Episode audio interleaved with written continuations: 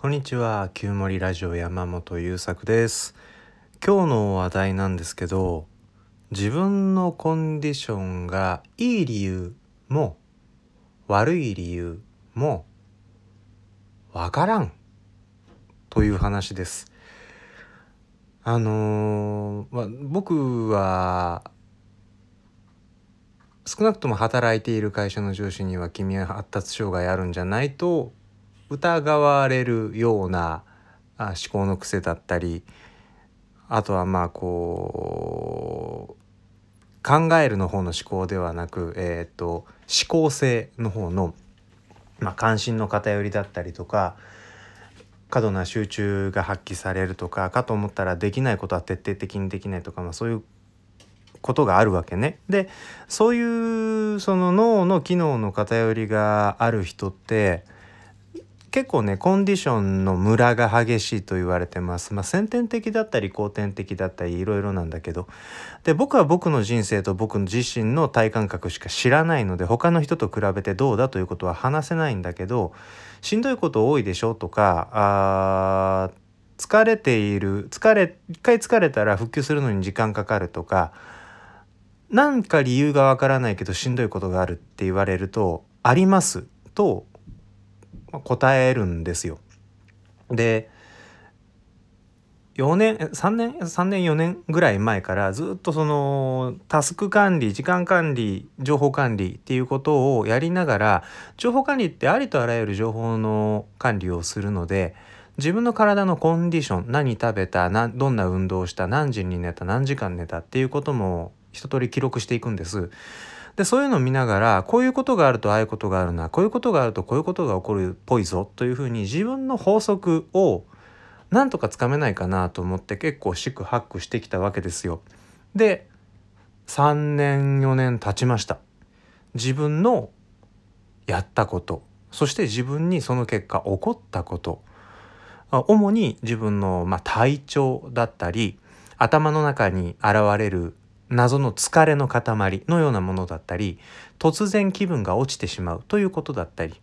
えー、そういったもろもろに対してこれはどうやら効果がありそうだということもいくつか発見できたしこれをやってしまうとまずそうだということもいくつか発見できたんだけど究極じゃあ何が見つかったかというと分からんということが分かったということです。あのね分かんないね。自分のこととか。朝起きたらしんどいこともある。で朝起きたらしんどいことの原因は何かって過去を振り返ってるうちに次のやらなきゃいけないことがやってくる。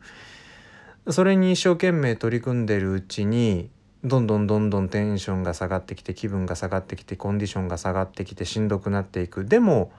何かのきっかけではらりとつきものが落ちたように楽になる。っていうことがねジェットコースターなんですよね。まあ、基本定位安定なんですけどそれでも突然戻って浮かれてみたりいやいやそうじゃなくてなんか突然また落ちてみたりっていうことをすごい勢いで繰り返すんですよ。で一個一個の自分のコンディションの動きに何かしら大きな原因があるという前提で考えることが実はナンセンスなんではないかと思い始めたわけです。だって何か一つ原因があるんだとしたらそれを潰せばもう起こらないわけじゃない、えー、例えば奥さんとのコミュニケーションでトラブルが起こって自分のコンディションが下がったということがあるんだったら奥さんとの関係が良くなればその問題って解決されるはずじゃない。でもされないわけよ。奥さんとの関係だいぶ良くなったんだけどそれでもちょっとした一言奥さんが責める気のないそして僕も何の気はない時にほろりと出た一言がじわじわ広がって自分の中にダメージとして残っていく。むしろそのうんきっかけを待ってたコンディションダウンの予兆たちがその奥さんの言葉の解釈を借りて一気に体の中で登場してくる現出してくる。ような感覚さえあるわけですよ。だからね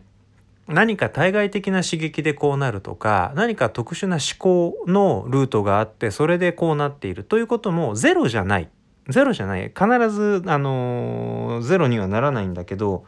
それが全てではない。そして最も影響力が大きいところで最も前提となっている私のコンディションの浮き沈みの原因とは何かという大きな大きな問い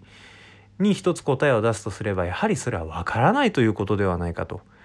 思うとなんかねせいせいしたんですよね。そっかわかんねえんだと。いつ自分のコンディション気分が下がるかわからない。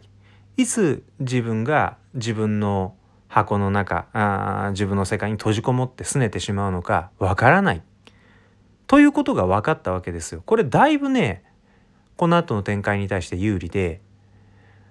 いつ自分があコンディションが下がるかわからないのならば全ての行動と活動をコンディションが低い時を前提にデザインしちゃえばいいやっていう話になるわけです。で僕の場合は作業リストを作るとかもっと細かくするとレシピを作るとか。まあこの辺はねちょっとあの言葉の意味とかもあるので時間が足りないからえっ、と細かい作業リストぐらいに思っといてください、えー、レシピも含めて。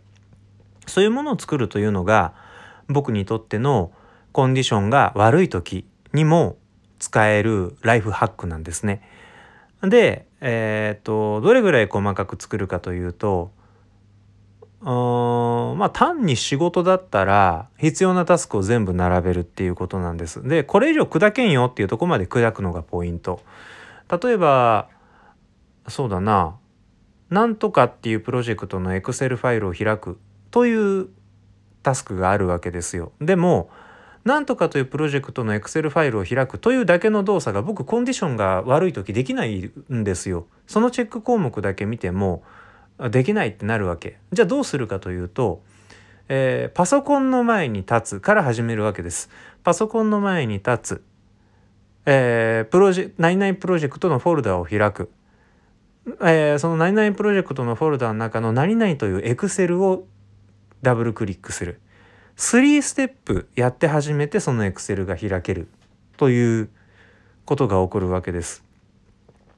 それぐらい自分の行動を細かく自分がやることを細かくリストにしてあげる。で一番上から小さく小さく刻んでいく。これなら、まあ、よっぽどダメな時はもう本当にダメなんだけどなんとか動けるなという時ならこれぐらいのことはできるわけですよ。で人間の脳って面白いもんでやり始めると結構エンジンかかってきて動き出すということがあるので一応全部ね端から端まで丁寧に作るんだけど途中からそのチェックリストは見なくなる。で見なくなったらこっちのもんなわけ。見ない方がいいんだからそんな気の触れたようなチェックリストなんかね。見ないでできるようになったら僕の勝ちなんですよ。という感じであの自分の気分が下がる理由自分のコンディションが落ちる原因それがわからないということにすることで開けてくる道もある。打てだか打てる策もある。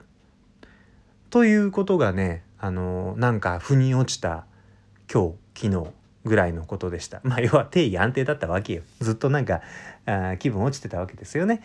その中でもできることを用意丁寧に用意しとくしかないなと思ったわけですよ。で調子がいい時にも調子が悪い時のように仕事に取り組む。なんかね調子がいい時を基準に仕事を作ると調子が悪い時ってできないわけですよ。だってなんとかプロジェクトのエクセルを開くができないんだから僕。だから調子がいい時こそ調子が悪い時の準備をしておく、えー、で調子が悪い時のように仕事や家事やコミュニケーションに取り組むということをできるだけ丁寧にやっていこうと思います、えー、何かあなたの参考になったら幸いです。では、えー、今日のお話は以上です、えー、この旧森ラジオは生きづらさを抱えている僕がそれでも人生をハッピーにするのだ QOL を上げていくのだと決意し日々いろいろな実験をしていく中で発見した物事をシェアすることであなたの人生がより軽く、えー、爽やかなものになっていったらいいなと思って運営しているウェブラジオです。よかったらコメント、それからフォローもよろしくお願いいたします。それではありがとうございました。また次回お会いしましょう。